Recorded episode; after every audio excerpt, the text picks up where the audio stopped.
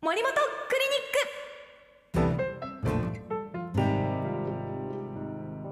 はい、まあ今日は瞑想の本ということなんですが、リニックはい、まあ瞑想というね、あのイメージはこう目をつぶって、えー何かをこう座禅組んでみたいなね、あのうん。そんなイメージ結構皆さん湧くかと思うんですありまがすあ、ります。あのはい、あのー昨今ね、こう瞑想が注目されてるというのは、あのー瞑想と今、対になって、えー一緒になって考えられてるのが、マインドフルネス瞑想ということなんですよね。聞いたことある聞いたことありますよね。はいでもうこうマインドフルネスという考え方を、えー、ヤフーとかあるいはアップル、グーグルとかもうアメリカのえーそうそうたる企業がこれはもうあのー研修として取り入れてるんですよね。でここから今世界的にマインドフルネス瞑想というのが、えーものすごいクローズアップされてて。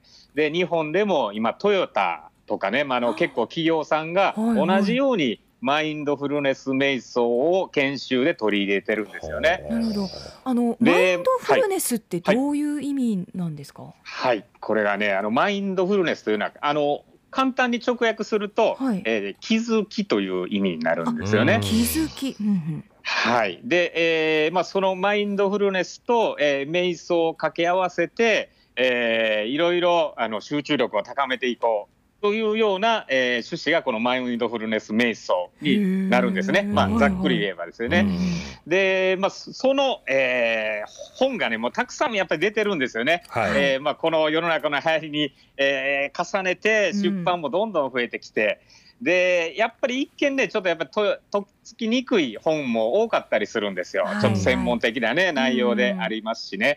で今回紹介するのはあのメンタリスト DAIGO さんが、えーマインドフルネスについて、えー新しく本を出版したんですよね。へでタイトルがですね、えー究極のマインドフルネス」というタイトルの本で、えええーこれも新しく出た新刊なんですーが、ほいほい。えーメンタリスト DAIGO さんの本はねちょうど僕ねあの2回目になるんですよ。森本クリニックで紹介するのがね。うんはいはいもう、えー、と確か4月に1冊紹介したことあるんですが、まあ、実は、うん。はい。はい、もうこの本屋さんの業界ではね、えーもう DAIGO といえばもう今ベストセラー作家ぐらいで、えー、大悟さんの本が、えーもう出せば売れるという状況なんですよね。はでもうすでにもう累計発行部数で大悟さんの本はもう330万も超えてます。すごそうなんですよ。はで点数もね本当にたくさんあってええで大悟さんの特徴はねもうとにかく分かりやすいという内容に尽きるんですがやはりこう自己啓発的な、えー自分を変えようというようなね本が結構多いんですが、うんうん。えー、大悟さんはこの時間術の本を書かれたりだとかあるいは心理術の本を書かれたりだとかまあいろいろこう幅広い、あのージャンルも出版されてるんですが、まあ、今回このマインドフルネスを、えー、大悟さんなりに、えー実はもう大悟さんも実践してるんですよね。で、えーまあ、一冊の本にしてあるんですが、ではこのマインドフルネスね少しちょっと解説していきたいと思うんですが。はいお願いします。えーはい、えーまず一体ねあのみ皆さん、えーいろんな悩みを抱えてると思うんですようね。んでこの悩みは、えー実際は大体勝手に抱いてるものなんですよね。勝手に抱いてるというのは、客観的に見たら大したことないのにということって多いですよね。うんまあそうですね確かに言はいでほとんどの悩みは自分自身が勝手に思ってしまうところにあって、ではどうしたらいいんだというのは客観的に自分を、えー見るように変えていきましょううんということなんですよね。はいはいで、えーまあ、それで、えーこのマインドフルネスというのが出てくるんですがはい。じゃあマインドフルネスもう少しちょっと解説してみると、えー気づきという話をしましたが、えー例えばですね具体的に言うと、えーご飯をまず食べます。うん。皆さんご飯食べますよね、はい。でその時にテレビを見たりとか、はい。あるいはスマホを見たりとかうん。最近よくやってしまいますよね。はい。でこれってねあのこのマインドフルネスと全く真逆のことをやってるということになるんですがえ。これどういうことかというとはい。あの食べるという行為をしてるのに、えーもうすでにこの食べるという意識がに集中できてないということなんですよね。まあそうですね。ああなるほど。はい、じゃあ何が起こるかというと食べることに対する喜びも感じられなくなうるし、ん。でえーあるいは自分がどのぐらい食べてるかももう認識してないので、うんえー無駄にたくさん食べるようになったりしちゃうんですよね。それはあるかも。耳が痛いあ。りますよね。耳が痛いまああのこういうのがこうマインドフルネスという考え方でこれのまあいわゆる逆をしていこう、えー客観的に見て、えー自分は何をしているのか。うん。で、うん。今自分は何に集中するべきなのか。これがマインドフルネスの考え方なんですよね。あーなるほど。で、えーマインドフルネスと瞑想というのはまたこれ別になるんですが、はい。瞑想自体はあの皆さんがイメージしているあの瞑想の通りなんですが、うんうん。えーこのマインドフルネス自体のの意識を強化させるためのいわゆるツールが瞑想という話なんですよね。でマインドフルネスの気持ちをどんどんた瞑想することによって、えー高めていく。うん。これがマインドフルネス瞑想ということになるんですよね。はい、でじゃあ、えーまあ、この今の悩みの話もしましたが、えーこれ今いろんなことが、えー物事が一緒になって考えてしまうことが結局悩みにつながってるということになってくるんですが、うん。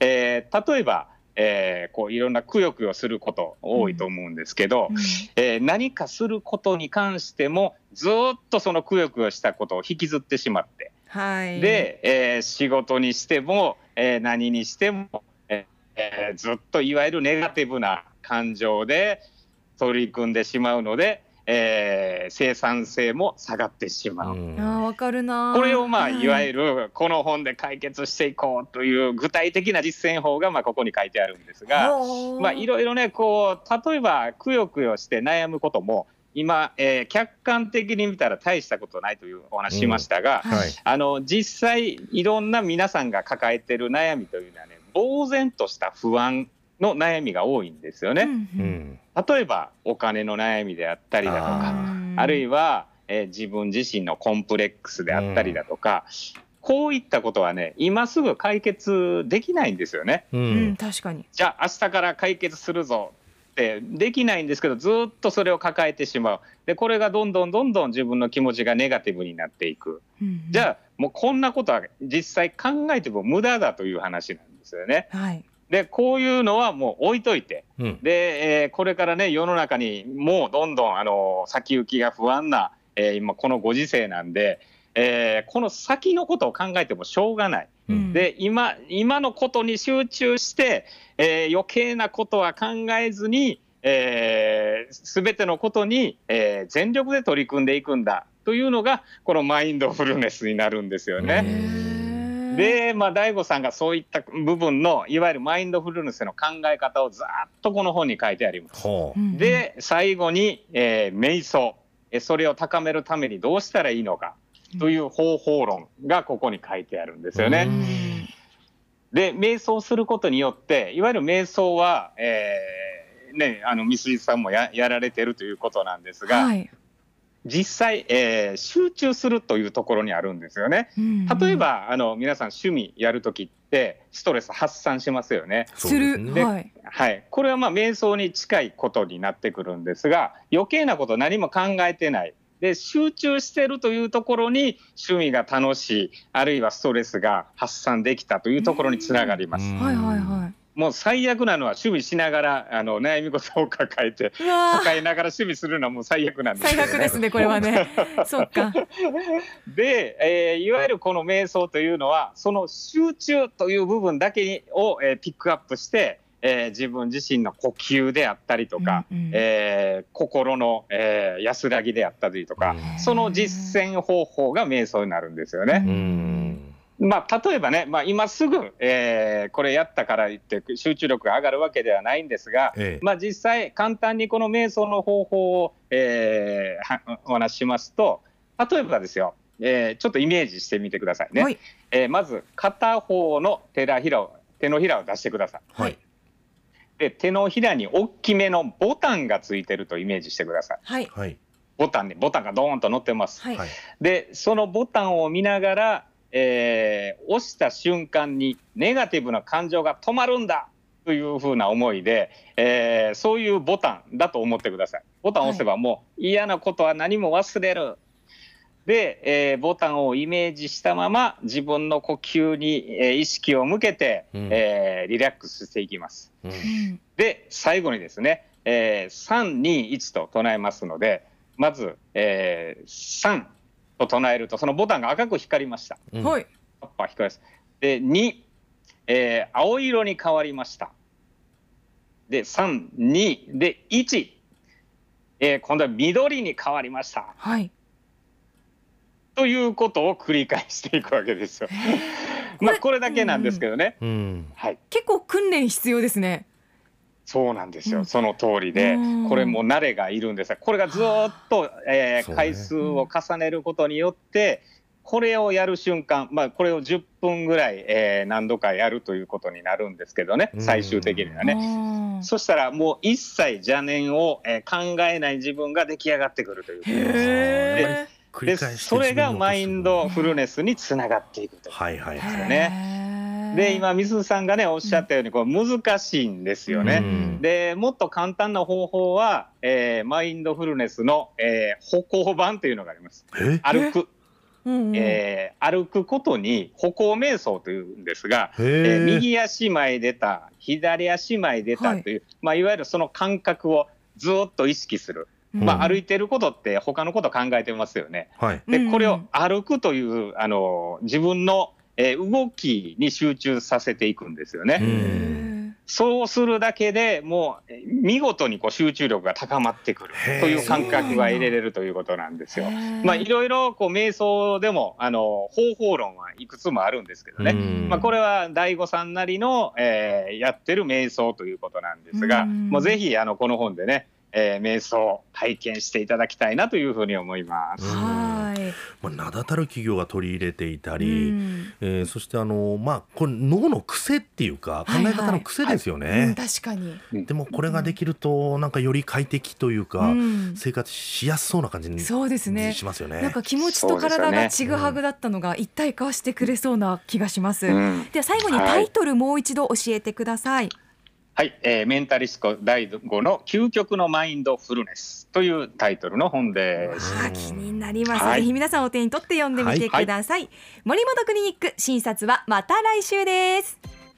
アップのポッドキャスト最後までお聞きいただきありがとうございました。生放送は平日朝7時から。FM921 AM738 RBC アイラジオ。県外からはラジコでお楽しみください